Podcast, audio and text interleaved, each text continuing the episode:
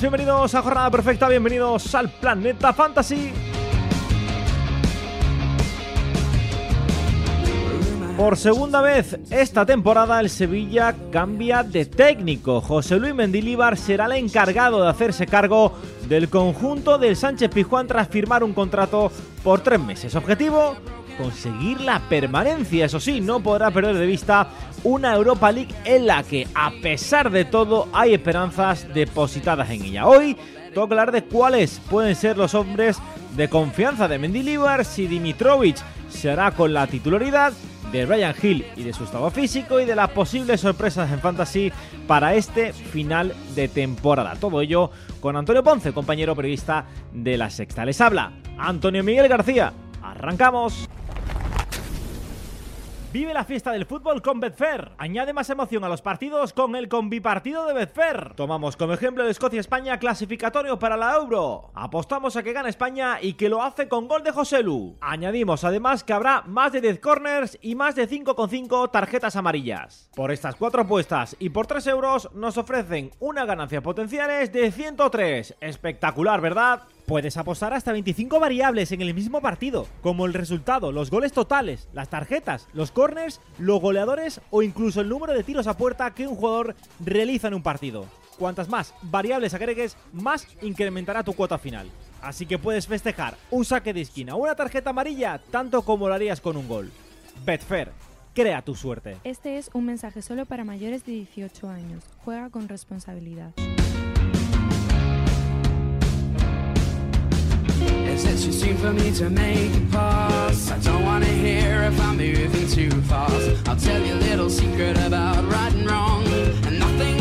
Y ya estamos otro lunes más en eh, jornada perfecta. Ya sabéis que la semana pasada, con motivo del eh, parón internacional, pues descansamos, nos dimos un pequeño descanso, pero también estuvo Javi Rando ahí con un podcast que te recomiendo escuchar con ese, con ese análisis de los sistemas de puntuación en el que además dimos bastante información. Hoy ya volvemos a lo que viene siendo, como decía, la actualidad y es que esto no para, ya afrontamos la recta final de, temporada. Está, ya ahí, está ya ahí, ya, se huele, ya se viene.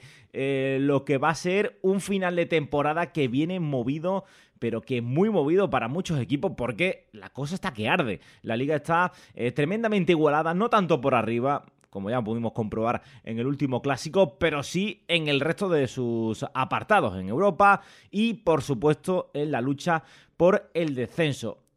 Aunque suene sorprendente, hoy vamos a hablar del Sevilla y vamos a hablar del descenso. Y es que ya sabéis la que la situación del conjunto del Sánchez Pizjuán no es la mejor esta temporada y se ha producido un cambio en los banquillos, el segundo de la temporada, y tenemos nuevo entrenador, eh, nuevo técnico en el eh, conjunto hispalense, y no es otro que José Luis eh, Mendilíbar, un viejo conocido de la liga, que conocemos ya, yo diría que todos de, de sobra, pero vamos a ver cómo encaja el eh, Sevilla esta llegada, la irrupción del técnico vasco para estos últimos tres meses de temporada. Y para hablar de todo ello tenemos con nosotros a Antonio Ponce, periodista de la Sexta. Antonio, ¿qué tal? Muy buenas. Hola, ¿qué tal? Muy buenas. ¿Cómo estás? ¿Bien? Eh, yo encantado de tenerte por aquí, Antonio. Eh, Sí, yo también, yo también de estarlo. eh, tenemos muchísimas, o sea, muchas no, muchísimas. Yo creo que es de los podcasts eh, que, que se nos presenta de aquí a final de temporada más cargaditos de información y más cargaditos de, de lo que viene siendo análisis. Porque un cambio en los banquillos ya sabéis que siempre pues suele llevar ¿no? Muchas aristas que tenemos que, que tratar.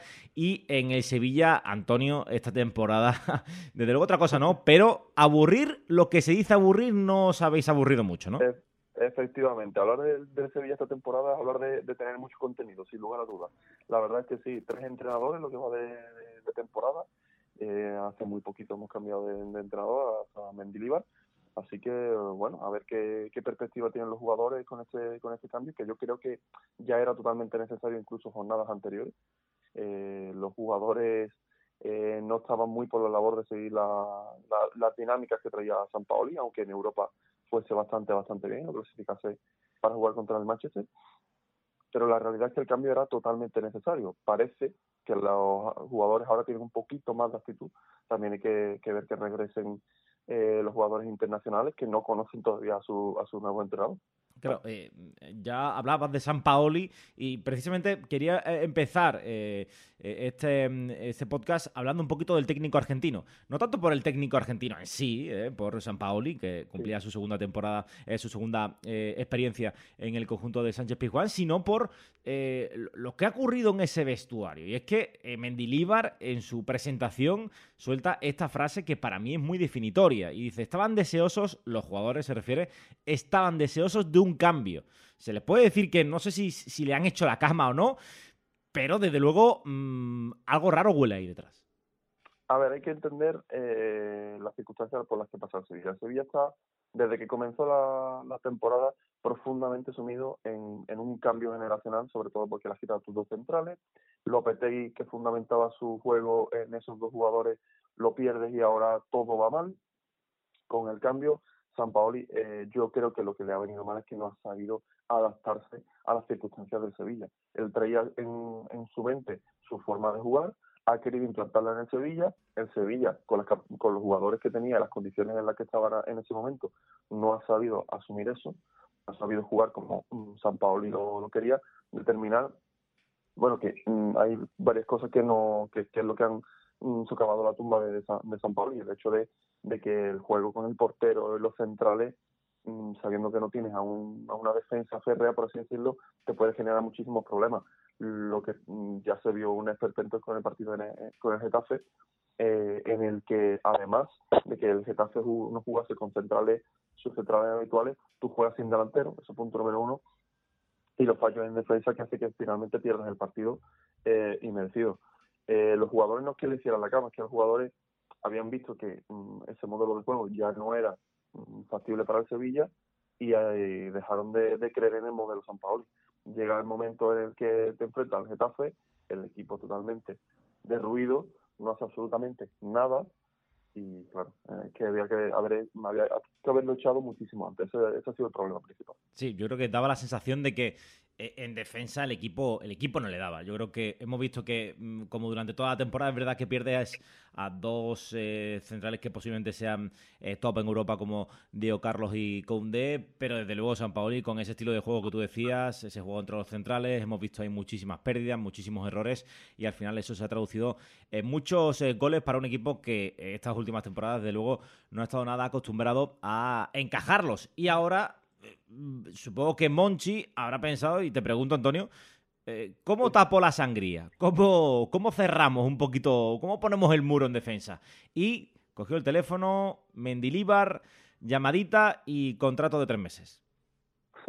La verdad es que, mira, ayer tuvo Mendilíbar una entrevista muy curiosa en, en el programa Gol a Gol de Canal Sur, de nuestros amigos de, de Canal Sur, y dijo que él realmente no se lo esperaba. O sea, que él ya estaba con, con su agente y con su equipo mirando equipos para para la temporada que viene. O sea, que evidentemente no esperaba ni muchísimo menos la llamada del, de, de, un equipo y que fuera además un grande como, como los de Sevilla y que además dentro de unas semanas eh, vaya a ir a jugar a otra por Eso seguro que no se lo esperaba, eso mm, de lo puedo asegurar. Pero mm, es una realidad que Monchi lo que quería es lo que tú bien has dicho, salvar la sangría que había antes y, y que no hubiese esos fallos en defensa torpe de jugar con el portero, saque en corto. Ha traído un, un entrenador que es todo lo contrario eso. O sea, ha traído eh, un entrenador que se basa en eh, juego directo arriba, muchos centros al área y ninguna ningún tipo de complicación. Yo creo que a partir de ahora se va a venir Pijuán más de un pelotazo. yo creo que además que el, la afición lo reclamaba, porque es que el run que había en la grada de cada vez que jugaba con el portero, eso ya le tenía muy mal al equipo. O sea que sí, se ha fichado un, a un entrenador para que sea todo lo contrario que se estaba viendo con su que también te digo, esto puede ser muy bueno o muy malo, porque ahora tienes que cambiar por, por completo tu forma de jugar en el último tercio del campeonato y teniendo en cuenta que tu objetivo ahora mismo es la salvación. O sea que esto puede salir muy bien o puede salir muy mal desde luego, yo, yo apostando por, por, por Mendilibar, que, que, lo hemos seguido y analizado bastante durante las últimas temporadas, yo diré que va a salir bien. No, tampoco lo calificaría o podría de, de, de, muy bien, no me, no me voy a arriesgar, no me voy a tirar a esa piscina, pero eh, creo que va a salir bien porque lo que tú dices, creo que Mendilibar tiene el, el, estilo de juego muy claro, muy definido y creo que ese estilo de juego le puede venir bien al Sevilla. Y aquí entramos ya en lo que viene siendo el análisis, el análisis ¿no? Decías eh, balones al área. Eso, eh, eh, bueno, el Eibar era el equipo que más balones al área, al área col- colgaba eh, cuando precisamente hace un par de temporadas. Y ahora eh, Mendilibar cuenta con dos armas muy importantes. Una de ellas es Enesiri, que lo viene haciendo bien en los últimos tiempos con eh, Sevilla, marcando goles, siendo importante. Y con Rafa Mir, que todo lo contrario, que no estaba oliendo, oliendo bolas. Pero son dos jugadores que, oye, juego aéreo, otra cosa no, pero juego aéreo tienen, ¿no? Eso es cierto, sí. El, el juego aéreo que tienen estos dos jugadores, sobre todo en el City, que a mí por arriba creo que es mm, su característica favorita para mí. También teniendo en cuenta que es un poco patoso con, con los pies, hay que, reconocerlo. Eh, creo que puede ir bien. Lo que pasa es que Rafa Mir lleva muchísimo tiempo desconectado de lo que es jugar de titular y jugar ahí dando la cara con, con el Sevilla. A mí mm, no me termina de gustar Rafa Mir, tengo que confesar. No despega eh, y no, se, no está haciendo lo que se esperaba de él. Aún así, las dos puntas creo que le puede venir bien a, Sevilla. Es el dibujo que, se cree que va a tener, el 4-4-2. Eh, bueno, jugadores mm, típicos que ya jugaban con él, como Dimitrovic. Yo creo que puede haber un cambio de portero. ¿eh? Fíjate lo que te digo. Ayer, además, eh, no sé si fue ayer o antes de ayer, eh, Bono tuvo una, una cantada, además. Eh, ha dicho ayer también en la entrevista que tuvo en, en Golagol, eh, dijo que todo es posible en el, en, el, en el dibujo de juego y que incluso puede ser posible que juegue Dimitrovic. Lo digo como posibilidad. O sea que creo que eh, los cambios van a ser notables en, en el dibujo. Una pena que, bueno, todavía está a la espera de saber el informe de Brian Hill, que no se sabe exactamente qué es lo que tiene, eh, que creo que va a ser, habría sido su jugador fetiche sin lugar a dudas. Eh, además lo viene haciendo bien desde que llegó al, al Sevilla. Eh, una pena que yo creo que un par de semanas puede ser que, que, que lo pierda. Sí, eh, eh, desde luego cambios parece que, que se van eh, que se van a venir con la llegada de Mendilibar, especialmente en las posiciones que tú decías, ¿no? El 4-4-2 que podría llegar para, para quedarse, aunque Mendilibar también ha apostado por ese eh, jugador, eh, eh, por esa especie de media punta o jugador llegador que también Sí. puede acoplarse un poquito o puede hacer bulto en el centro del campo, eh, pero desde luego eh, yo creo que mm, Enesiri es totalmente recomendable para aquellos que, que lo tengáis, no lo vendáis y eh, la opción de Rafa Mir yo creo que cobra más fuerza porque eh, creo que lo vamos a ver bastante eh, de forma ma- ma- más, habitual, ¿no? No tanto como hacía San Paoli, eh, Antonio, con eh, Rafa Mir o Enesiri tirado una banda, sino que lo vamos a ver los dos metiditos en el área, ¿no? Claro, yo creo que van a ser los dos que jueguen, sin lugar a dudas, salvo que decida al final jugar con un delantero, que lo dudo, jugarán ellos dos, porque es que tienes que tener en cuenta que también la Mela no está, no está entrenando de momento. Claro. O sea, que, el, que yo creo que, que el otro que podría ubicar ahí en la delantera podría ser la Mela, pero es que no está, no está entrenando. O sea, que yo creo que sin lugar a dudas pondrá a dos, pondrá a Nesiri y pondrá a Mir. Sí. A ver qué tal sale eso, porque no están, no están tan acostumbrados a jugar ellos dos ahí, ahí arriba. Los tiraba la banda, como bien decías tú. Sí, tengo por aquí el parte médico del Sevilla, luego lo, lo repasaremos, pero ya dabas, introducías un tema estrella aquí, eh, que es el tema de las porterías, Eh, no sabes tú, eh, el follón de las porterías todos los fines de semana en, porte- eh, eh, en la portería del Betis, por ejemplo, con Ruiz Silva Sí, y Claudio sí. Bravo, todos los fines de semana tenemos el mismo, la misma discusión. Eh, Ahora, claro, ahora se nos abre en el Sevilla. Pa- Parecía una portería bastante fija, con eh, Bono asentado. La verdad es que mm, no lo viene haciendo bien en Bono y eso hay que, hay que reconocerlo. Es verdad que tiene eh, pues muchos partidos en los que lo, hace bien, pero yo creo que la temporada pasada eh, eh, el techo de, Bono estuvo muy por encima que, que la de esta misma, la de este curso, ¿no?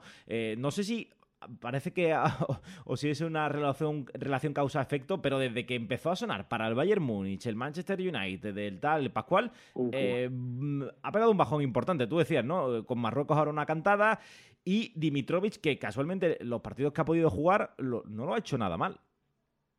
A ver, hay que tener en cuenta eh, una cosa. El punto número uno que hay que saber de la portería de Sevilla es que el Sevilla yo considero que tiene la mejor portería de, de esta liga y de muchas europeas, porque tiene la mejor pareja de porteros que yo creo que hay. O sea, mm, es cierto que Bono no es, el mejor portero del mundo, así que hay que saberlo, pero los dos juntos yo creo que hacen la mejor portería de la liga española. Eso por ahí. Ujú. Teniendo en cuenta que, que, que Bono eh, podría ser la gran venta de este verano, eso es algo que se viene hablando desde, bueno, después del, del Mundial, que puede ser el jugador que, que, que salva a Sevilla en cuanto a lo, a lo monetario. A mí me gustaría que, que, que fuera Bono el que, el que siguiese.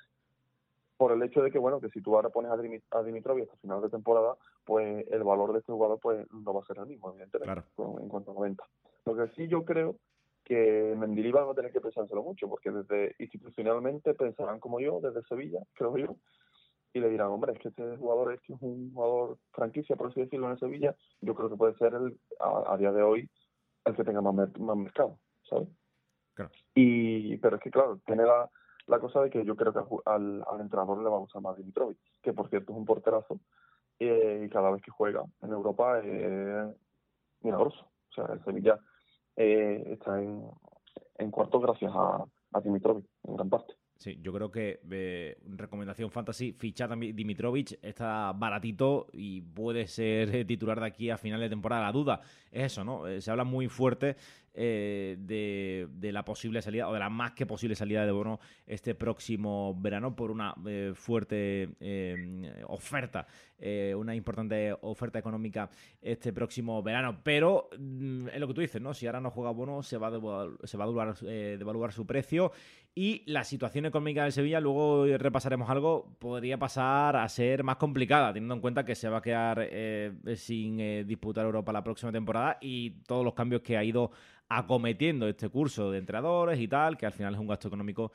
bastante importante. Decías, eh, Antonio, nombrabas a, a Brian Hill. Eh, de momento no se sabe nada de esas molestias, estará pendiente de las, eh, de las pruebas pertinentes para conocer el alcance de la, de la lesión.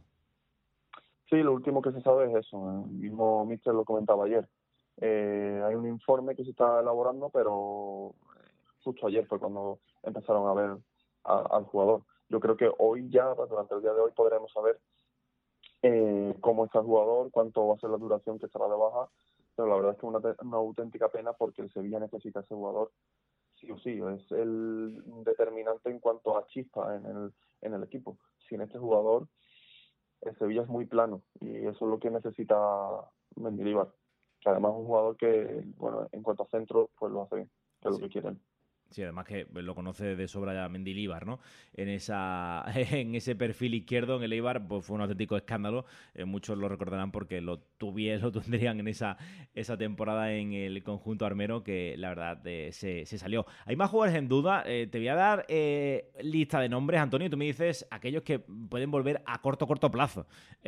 Porque tenemos a la Mela también lo tenemos bastante tocado. También tenemos a tocados a Marcao y Que parece ya que en este parón deberían volver, pero no sé si hay más información al respecto. Toca esperar. Pues mira, sí, en cuanto a hay informaciones nuevas, en cuanto a Marcao, que es la, la novedad, Marcao se sabe ya que no va a estar ante el Cádiz, Ujú. esto ya se, ya se ha comentado y ya se ha, se ha dicho. Eh, una pena porque es ese jugador que desde que llegó se, se vieron, desde que volvió de, de su primera lesión, se vieron buenas cosas. Es un jugador que creo que le habría dado mucho a Sevilla esta temporada, una pena que haya estado mm, prácticamente toda mm, sin jugar, eh, que se le espera con muchas ganas. Hay que ver cómo vuelve de esa lesión de larga duración, eh, pero ya te digo, desde para este partido del Cádiz no, no va a llegar. No, Esperemos entonces que para el, para el siguiente, que creo que es el Celta, si no me equivoco, sí, pueda, sí que pueda estar. Sí. Y otro nombre que quería poner encima de la mesa, más allá de algunos tocados como Pape Gueye, Jordán y tal, que yo creo que no van a tener problemas para llegar al eh, partido frente al Cádiz. Tecatito, el Tecatito, el mexicano. eh, Sí, sí, sí. Ya eh, parece... Sigue, Dime, dime. sí, ya está de vez en cuando con el grupo. Es cierto que yo creo que esto va a tardar más que lo que es de marcado. No creo que a corto plazo lo vayamos, lo vayamos a tener viendo en el, en el Sánchez Pizjuán. Mm, es, lo, mismo que te decía, es un jugador que a principio de temporada también aportaba un poquito más de, de pero que yo creo que ese jugador ya casi que se ha olvidado en, en Nervión, o sea, muchísima, una, una lesión de larguísima duración, no termina de recuperarse. Es que entre cómo está el Sevilla institucionalmente, eh, los resultados no salen y, y la cantidad de, de, de bajas sensibles en, en jugadores importantes, también se entiende un poco esta situación, hay que entenderlo. Pero no, al final eh, es una plaga de lesiones en el centro de la zaga, especialmente durante toda la temporada, muy importante que ha lastrado o que ha, ha empujado a, a- a tener que alinear a jugadores que no estaban en buen momento como Nianzú, ¿no? Eh, que no sé si. Antonio eh, puede ser una de las grandes decepciones, ¿no? Yo veo siempre en los medios de comunicación los cinco mejores fichajes de Monchi, los 10, los 20, pero en la lista de los peores, si tengo que tirar de memoria, uno de ellos seguro que va a ser Nianzú, sobre todo por el coste el coste de, de ese traspaso, ¿no? 18 millones, ¿no? Claro. Yo creo que la lista de los peores eh, fichajes de Monchi se puede rellenar entera con los de esta temporada. Pues puede Yo ser, se ¿eh? puede ser. No ha sido el año de Monchi. Hay que, bueno, hay que entender que no siempre se puede acertar en todo, pero es que este año todo lo que podía salir mal ha salido mal. Hay que entenderlo.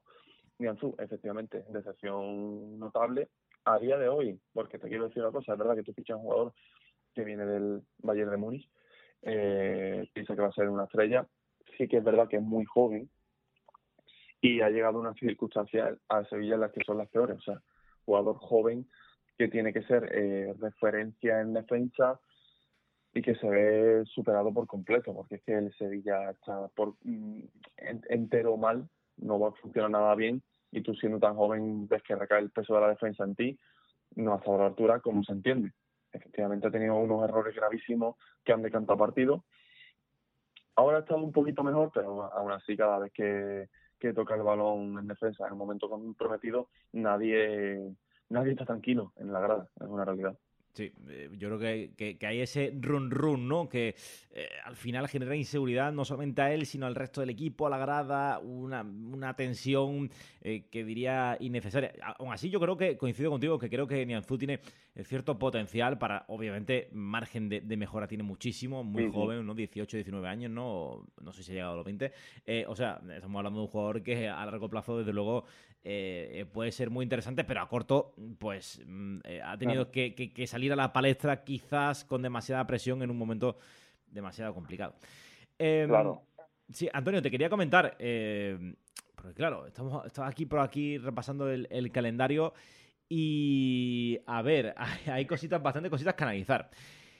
El Sevilla, antes de nada, el Sevilla, el objetivo de Sevilla es salvarse esta temporada. Eso creo que ya está bastante claro, ¿no?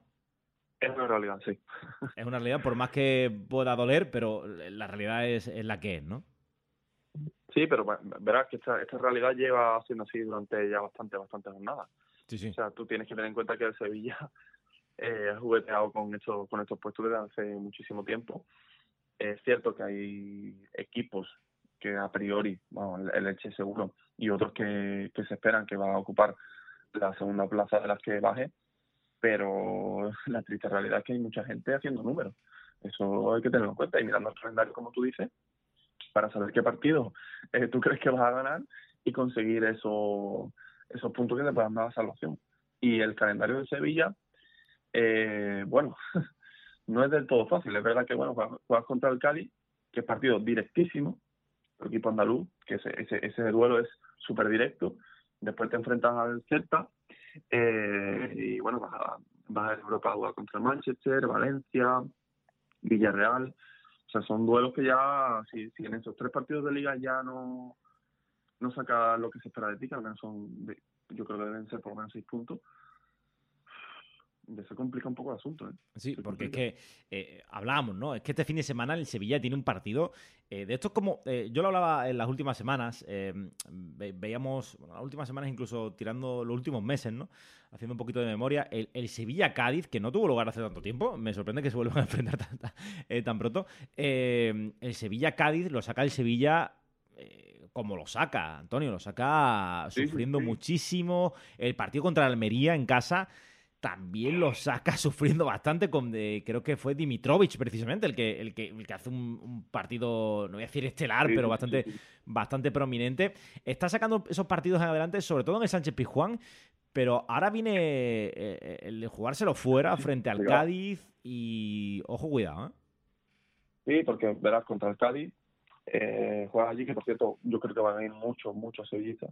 Va a estar aquello bastante lleno de sevillistas. Y después contra el Celta, en tu casa, mmm, tienes que ganar. Si no le ganas al Celta en casa jugándote, jugándotelo todo como te lo estás jugando, es que yo no sé ya qué partidos puede ganar el Sevilla hasta final de, de, de temporada. Es que a mí lo que, lo, lo que me sucede, Antonio, eh, al Sevilla le, está pasando un poco, quizá, no la mala suerte, pero sí eh, se le juntan varios factores que al final te empujan a, tener esas dudas, ¿no? De, oye, ¿será capaz de Sevilla de sacar ese partido frente al Celta que tú dices, oye, es que es muy importante ese partido, ¿no? Pero claro, es que el Celta cuando llegue, cuando llegue al Sánchez Pizjuán va a llegar eh, pues totalmente eufórico, porque está ahora con Gabri Veiga en una nube, marcando goles por todos lados, eh, eh, paseándose por campos, y va a llegar a Sánchez Pizjuán sin jugarse con, cero presión, con ganas de jugar, ante un equipo atemorizado, ¿no? Y, claro, es, ahí vienen los problemas. Es que, es que a todos estos factores que hemos estado comentando antes, todo mal en lo institucional, lesiones, los jugadores que no están, hay que añadirle a el, ambiente de un equipo grande que además está en, Europa, que se va a enfrentar pronto contra el Manchester, que no está acostumbrado en absoluto desde hace ya muchísimo tiempo a coquetear con ese tipo de puestos. Hay que, hay que tenerlo en cuenta. El Sevilla como institución hace muchísimo tiempo que no está acostumbrado a decir, joder, ¿cuántos partidos necesitamos para poder mm, sacar esto adelante? Bueno, ¿cómo, ¿cuántos queda para la salvación? Eso es difícil de gestionar en, en un equipo y sobre todo con jugadores Mm, de de Fernando, de Rakiti, que son jugadores que tampoco están acostumbrados a eso. Con la presión de eh, tenemos que ganar porque es que lo necesitamos. Totalmente. Que no es que no, no nos vayamos a clasificar para Europa, es que el año que viene eh, vas a ir a Zaragoza a jugar, ¿sabes? Con todos los a Zaragoza. totalmente. Eh, eso es lo importante, saber eso, que es que mm, tienes una presión encima con la que tú no estás acostumbrado a, soportar.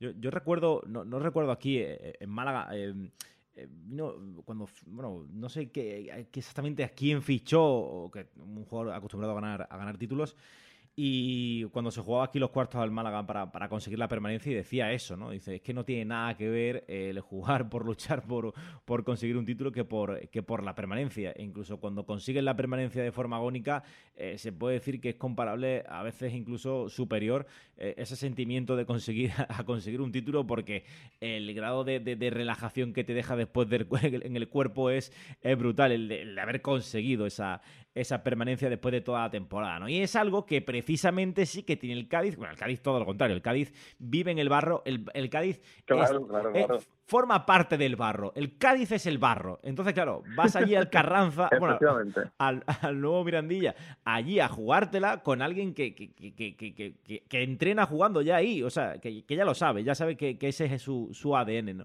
En estas últimas temporadas. Además, con casi la eh, plantilla total desde que subieron a Primera División, con unos cuantos retoques, sobre todo de este mercado invernal. Y yo, sinceramente, Antonio, y no por desanimarte, pero yo a este partido yo doy por favorito al Cádiz. Es que suena raro, pero eh, eh, es que el Cádiz está muy bien y en casa le está ganando prácticamente todo.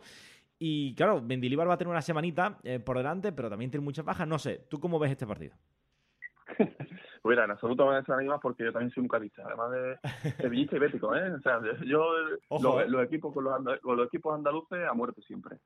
La verdad es que yo también doy favorito como al Cádiz. Tienes que tener en cuenta que, que yo como bien has dicho tú, están acostumbrados a lidiar con este tipo de cosas. Además, ahora van tranquilos porque ellos la temporada pasada siempre estaban en puesto de descenso, ahora están tres por encima. O sea que dentro de lo que cabe eh, van a estar ahí estupendo. Lleno absoluto en su campo. El único punto en contra que va a tener el Cádiz es que yo creo que han, han perdido a, a su fichaje estrella, Brian Ocampo, que se estaba saliendo, era un jugadorazo. Verlo en el campo era eh, espectacular. A mí me ha tocado mucho cubrir este año el Cádiz y me encantaba el Cádiz eh, con Brian Ocampo. Ahora sin él, pues bueno, pues vuelta un poquito a lo mismo, al fango, claro, a sacar los puntos como buenamente se pueda y ya está, pero es cierto que este, este derbi andaluz, mm, a ver, también tenemos que contar el factor de, de, entrenador nuevo de Sevilla, cuando dicen que cuando viene un entrenador nuevo, casi siempre victoria, vamos a ver. Lo que sí es cierto que ambos equipos van a sufrir hasta el último minuto. No creo que sea plácido para ninguno de ellos. Sí, algunos.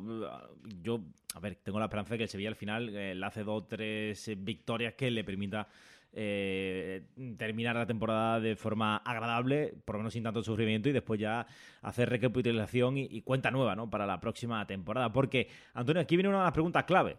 Claro, estamos hablando del Sevilla, está en el fango, se la va a jugar los tres próximos partidos y tal. Pero eh, esto supongo que es una realidad palpable por allí, por eh, Sevilla. hay gente en Sevilla que hoy día está pensando ganar la, Europa League. Y esto, esto es así. Yo, yo también. Yo, si estuviera ahí en Sevilla, en cuanto paso y pone Sevilla, ya estaría pensando en ganar la, Europa League, porque el Sevilla es la Sevilla League, ¿no? Sería el séptimo entorchado eh, eh, eh, internacional. A ver, mm, no sé qué prioridad hay. O sea, cuéntame, ¿cuál es, qué, qué pensáis por ahí por Sevilla? Antes me ha llamado un poco la atención que, me, que has estado comentando tú, dicho con la has dicho algo así como que sabiendo que el año que viene no va a jugar Europa, claro. Eh, bueno, no va a jugar Europa a, través de liga. Claro, claro, claro, Hay que tener en cuenta que en la Europa League es, otra historia por completo. No va a ser, no ha sido la primera vez que eliminaría al, Manchester, también hay que tenerlo en cuenta. Es cierto que el Manchester es un equipazo, los jugadores son increíbles, ya se pudo ver con, con, el, con el Betis, es un equipo champion, un equipo, un equipo que te debe llegar a cuartos semifinales de Champions, no Europa League. Es cierto que va a ser muy complicado, pero no imposible porque Sevilla, el Sevilla en Europa League, en eso no hay nada, no hay nada imposible. A ver, es difícil porque es que además si te cargas al Manchester, después te va a venir o Sporting de Lisboa o Juventus, que ya está definido el cuadro. También complicado, son grandes, grandes de Europa. Pero que te quiero decir que mm, el Sevilla de Europa League de este año es el Sevilla de todos los años, hay que tener eso en cuenta. Sí, sí, no. No es el Sevilla de, no es Sevilla de la permanencia, de intentar conseguir la permanencia. O sea que me parece increíble que el equipo se transforme de esta manera en, Europa, pero así es. La, realidad es que así es. O sea que eh, hay esperanza de que, de que gane el Sevilla la, la Europa League, por supuesto, te doy un dato de más. Creo que no hay ninguna vez que el Sevilla no haya llegado a cuartos y no haya ganado la Europa League. Madre ¿Te quiero decir? Increíble. pues nada, ahí está el dato, ¿no?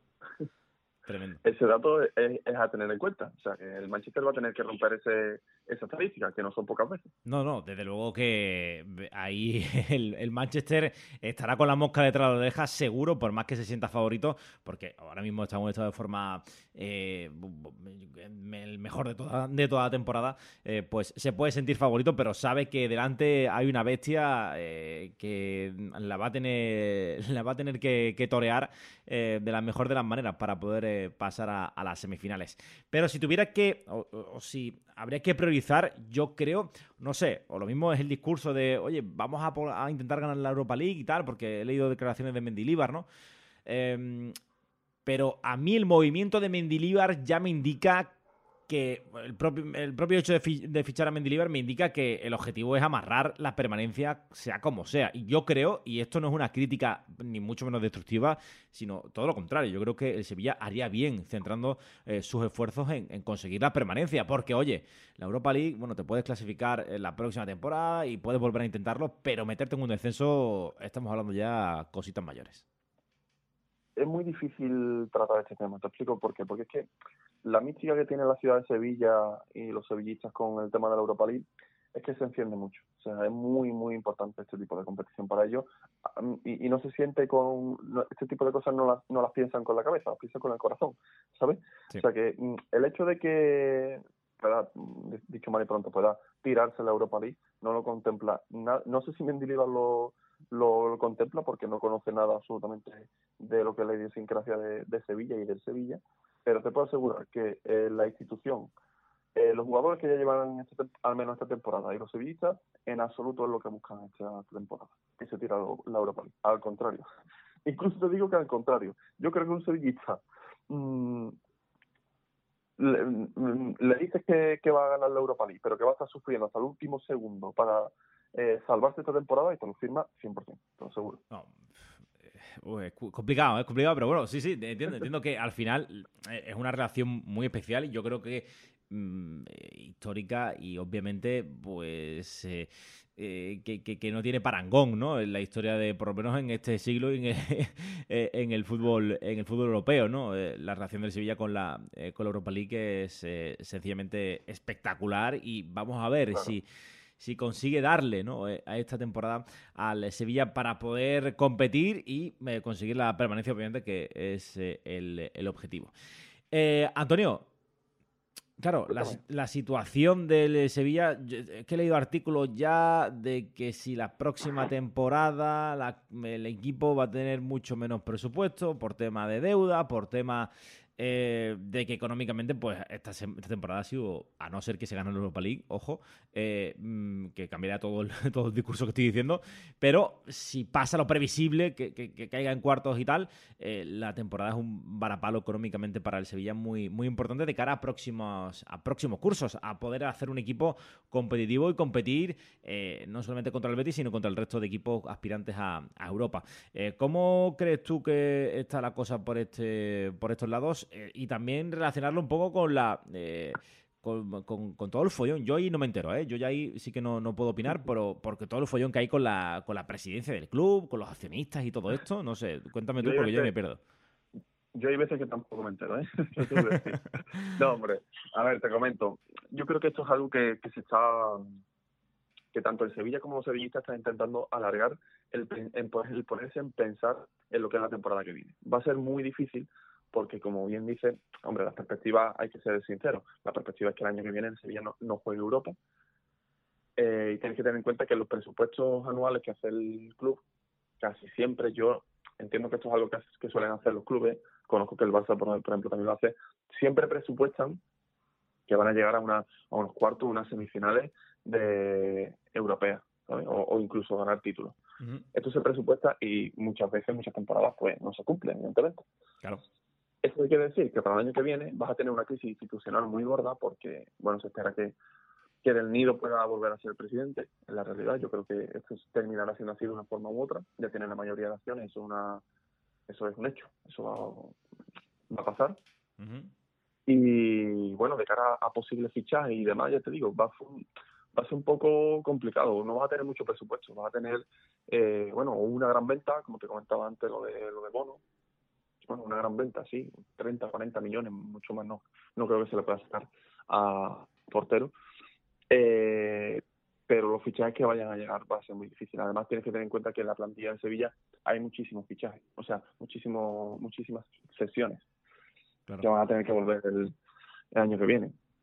El año que viene en, lo, en, lo, en los fichajes va a ser complicado. También se está hablando mucho de que Monchi, si esto sale todo mal, Mm, el, equipo sufre muchísimo, pueda dejar el Sevilla, también en el cambio de, de presidente tampoco sabemos en qué, en qué posición quedaría Monchi. Todo puede cambiar mucho y si el año que viene eh, sin Monchi, imaginemos sin Monchi, o sin unos grandes fichajes de, de, Monchi para Sevilla, eh, no, no va a ser buena esta temporada, porque es que lo que viene, lo que puede venir peor, posteriormente puede ser peor. Va a ser complicado.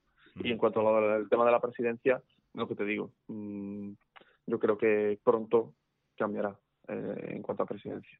No sé si del nido o pondrá ahí alguien que pueda hacer como presidente eh, por él. No se sabe todavía, pero lo que es una realidad es que Castro ya no tiene el apoyo de, del civilismo, es una realidad. Sí, eso parece, parece obvio y, yo de luego que veo, leo los titulares y tal, eh, tampoco porque bueno, a mí me interesa finalmente lo, de lo que hemos estado hablando, ¿no? Durante todo el podcast, el tema de eh, los jugadores, ver quién puede ser protagonista. Ah, se me había preguntarte por Jordán, que bueno, Jordán también estuvo con el eh, con el con Mendilibar en el en el Eibar, también se espera que tenga más protagonismo, ¿no? Pues sí, también se espera. Lo que es cierto que el 24 de marzo el viernes pasado, que creo que es la última vez que nos dejaron pasar a, grabar entrenamiento. Si no recuerdo mal, Jordán no entrenó. Sí. O sea que yo creo que va a ser una persona eh, importante para, para Mendilibar, evidentemente. No sé qué, qué, exactamente es lo que tiene y no sé si llegaría a partir del Cádiz, pero que va a ser un perfil eh, muy de Mendilibar en una realidad. También muy, muy, muy cuestionado Jordán. Hace poco, eh, cuando llegaron de Getafe en el aeropuerto, no sé si lo viste, increparon a todos los jugadores, algunos que fueron a quejarse. Y a Jordán le dieron un buen brazo polvo. le dijeron un poquito de todo porque no está al nivel que se le exige eh, para el Sevilla ni muchísimo menos. Eso, eso es cierto, pero bueno, quién sabe si ahora puede activarse sabiendo que está su amigo Mendilibar. Pues también, también lo, lo, apuntamos. No hemos apuntado varios nombres, chicos. Apúntenlo ahí. El tema de Rafa Mir, eh, opción interesante. Eh, y el de Dimitrovich, por supuesto. Brian Hill ahí, vamos a ver qué, qué es lo que pasa. Y eh, la posible vuelta de marcado, pero ya para el, el, el, próximo, el próximo encuentro ante el, ante el Celta. Antonio, eh, ya para finalizar, y no te robo más eh, tiempo, me gustaría que me dijeras cuáles van a ser los dos jugadores claves del Sevilla para conseguir la permanencia. Dos jugadores que creas que, eh, por lo que pasa la permanencia del Sevilla. Lo pone muy difícil, ¿eh? Complicado, yo sé que es complicado, sé que es complicado, sé que la tiro. Yo, yo mi, mi, labor al final es tirarla. Yo te la tiro y ya tú me respondes eh, lo que buenamente creas. Eh, que oye, aquí vale, todo, pues todos hacemos apuestas y se va mucho el carajo. no te me, me, voy, me voy a mojar, me voy a mojar contigo. No te vale. preocupes. Pues mira, yo creo, yo creo que el, en la defensa va a ser Bade, va a ser el perfil determinante para lo que queda de temporada de Sevilla. Uh -huh. Creo que a día de hoy es el que te puede aportar solidez abajo, porque es el, el único en el que creo que el sevillismo confía y en el que no hay run. Sí. Y puede, y Brian Hill, Brian Hill, porque se le va a dar muchísimo protagonismo, Mendilibar le va a dar toda la confianza del mundo, le va a decir que puede hacer lo que le dé la gana, que puede regatar lo que quiera, y con que con le ponga su, su centro al área al finalizar su jugada, pues va a ser suficiente. Así que creo que estos dos jugadores, Bade y Brian Hill. Ojo, eh, nosotros aquí somos muy de también y, y, vamos a ver si se olvida de lesiones y tal y puede estar puede rendir a, a, gran nivel. Antonio Ponce, muchísimas gracias por estar con nosotros aquí en Jornada Perfecta. Ha sido un placer. Eh, y, y, nada, oye, por cierto, por, por, por terminar, eh, sé que estuviste ayer Sí. con el tema de Gudel, del hermano de Gudel, del Sevilla, eh, en Córdoba y uf, menos mal que todo salió bien al final, pero estuvo cerca el drama, ¿no? Sí, la verdad es que lo contaba en el punto directo. Todo lo que puede salir bien, salió bien, porque eh, el jugador sufre un paro cardíaco, tienen que ser asistidos. Me comentan desde el club, que eso eh, creo que hay mucha gente que no lo sabe, que es que dio la casualidad que se habían revisado y mejorado los desfibriladores el jueves anterior a, a esto. Madre mía. Eh, o sea que todo, todo lo que puede salir bien, salió bien. Se, había un, incluso un cardiólogo en la grada que era abonado, saltó a ayudar. O sea que, y además el, el Hospital Universitario Reina Sofía de Córdoba, que es especializado en cardiología. Joder. O sea que el jugador, eh, con todo esto, pues ha tenido muchísima suerte porque es que realmente se le salvó la vida. Madre mía, tremendo, tremendo. Eh, pone los pelos de punta, ¿no? Uno ya no sabe eh, ir, que, que, puede ir, uno se cree que, que, va tranquilo por la vida y nunca, nunca sabe, ¿no? Lo que, lo que puede ocurrir. Pues nada, muchísimas gracias por todo, Antonio. Eh, nos escuchamos de nuevo en otra ocasión, ¿vale? Un abrazo. Perfecto, muchísimas gracias por la invitación. Encantado de estar aquí con vosotros también. A ti un abrazo, hasta un luego. Abrazo. Un abrazo, hasta luego.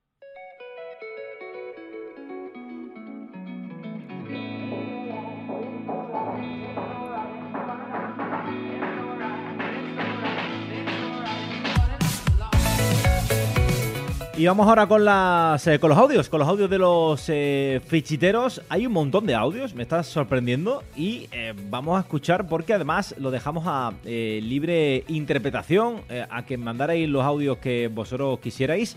Si no recuerdo mal, creo que era así. Y eh, vamos a escucharlo porque creo que hay bastante ahí donde, donde rascar. Pero bueno, eh, hay audios de más de tres minutos, chicos. Eh, el resto se ha aportado, pero hay dos audios en, concretos, en concreto que madre del Señor y de Amor Hermoso. Vamos a intentar escucharlo lo más rápido posible. Creo que el primero es de Raderick, así que vamos al lío. Muy buenas. Buenas. Jornaleros y jornaleras, soy Raderick. ¿Qué tal, Raderick? Vuestro moderador de cabecera.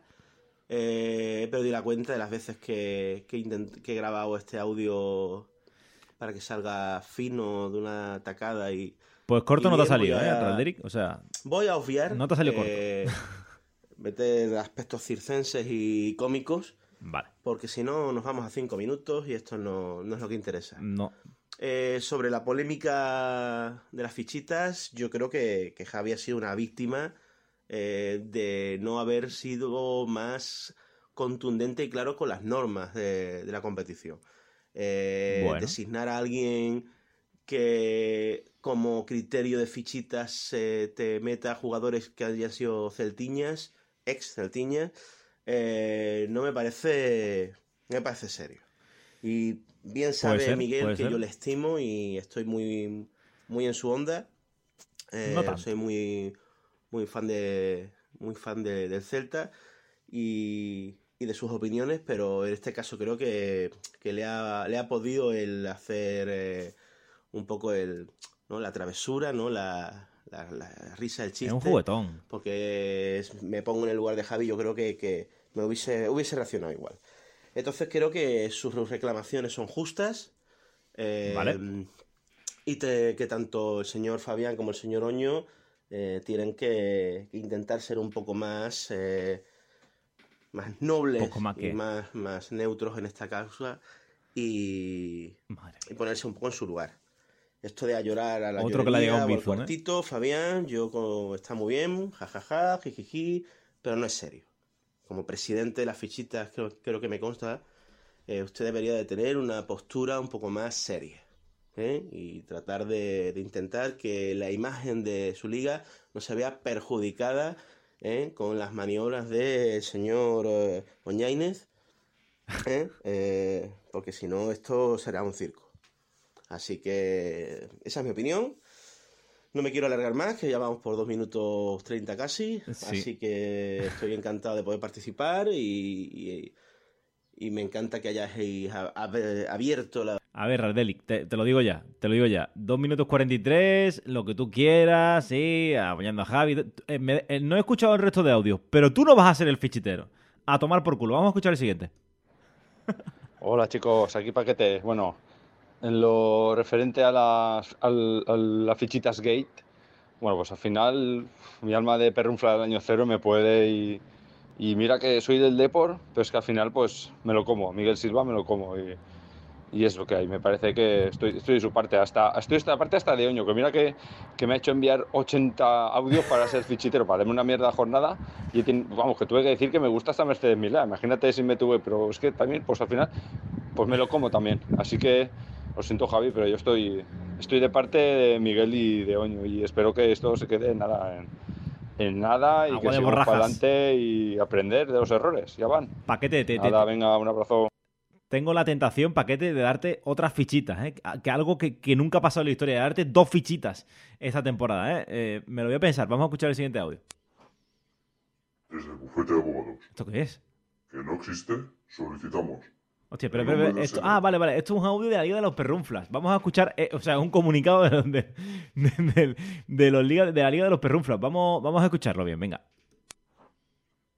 Desde el bufete de abogados, que no existe, solicitamos, en nombre del señor Miguel Silva, la rectificación y disculpa en el próximo podcast, en su programación habitual por las difamaciones, no apelar a presunción de inocencia, no recibir un trato justo, por acudir al podcast bajo presión, obligación y amenazas, esperando no haya acciones legales contra el mismo, de las cuales nos defenderemos como sea necesario, además de pedir su permanencia vitalicia en el programa.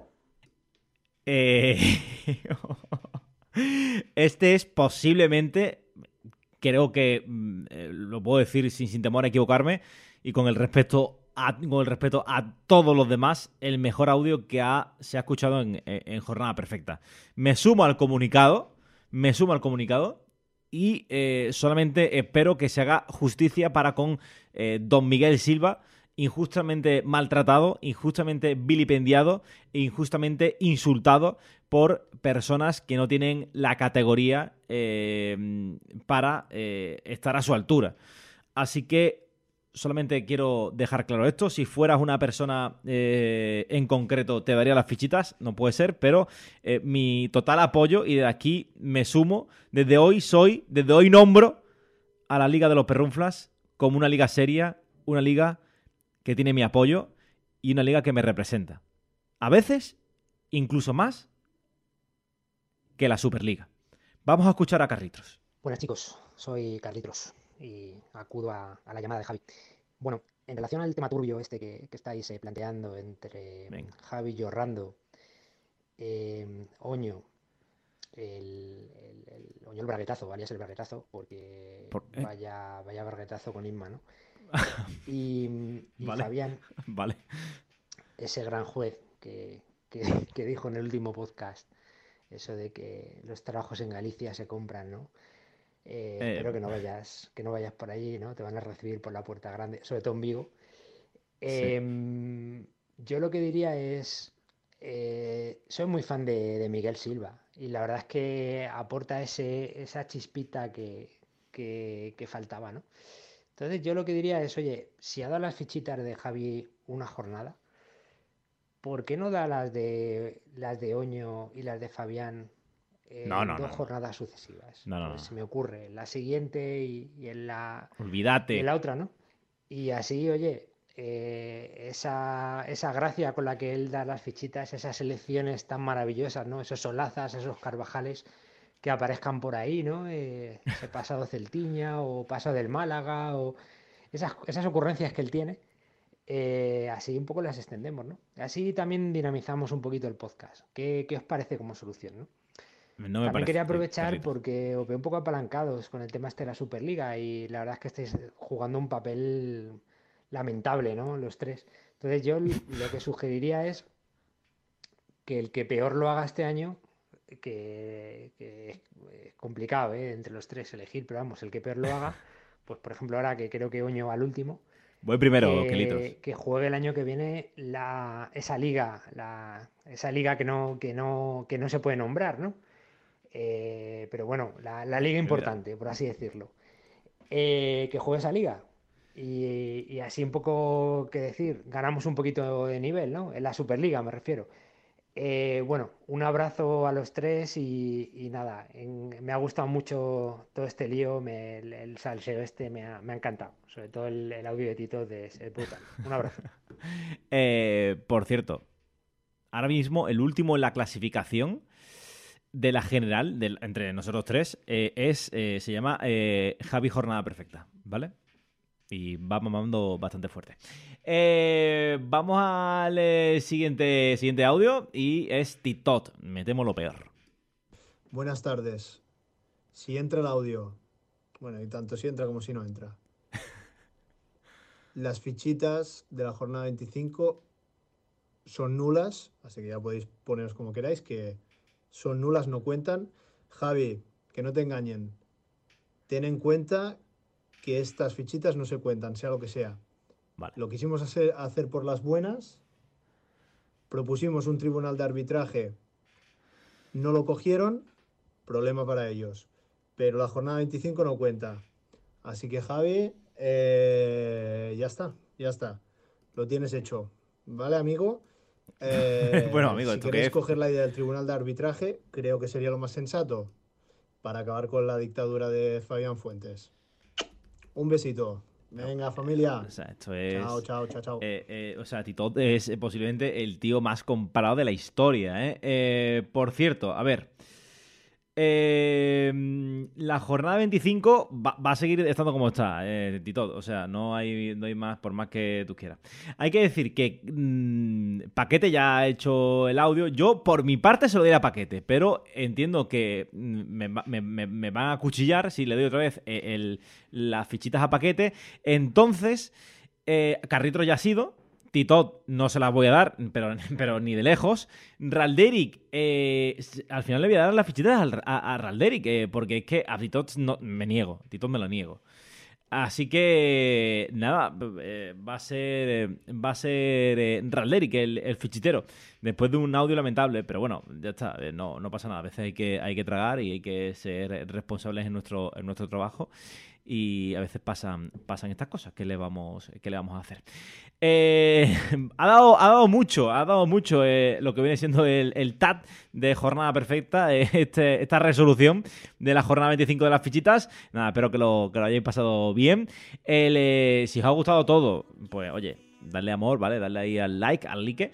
Y nada, muchas gracias a, todos. El próximo jueves estamos aquí de nuevo ya con una nueva jornada con la 26, si no recuerdo mal, no, la 27, y eh, estamos aquí con esa, con esa previa. Un saludo, un abrazo, hasta luego, adiós.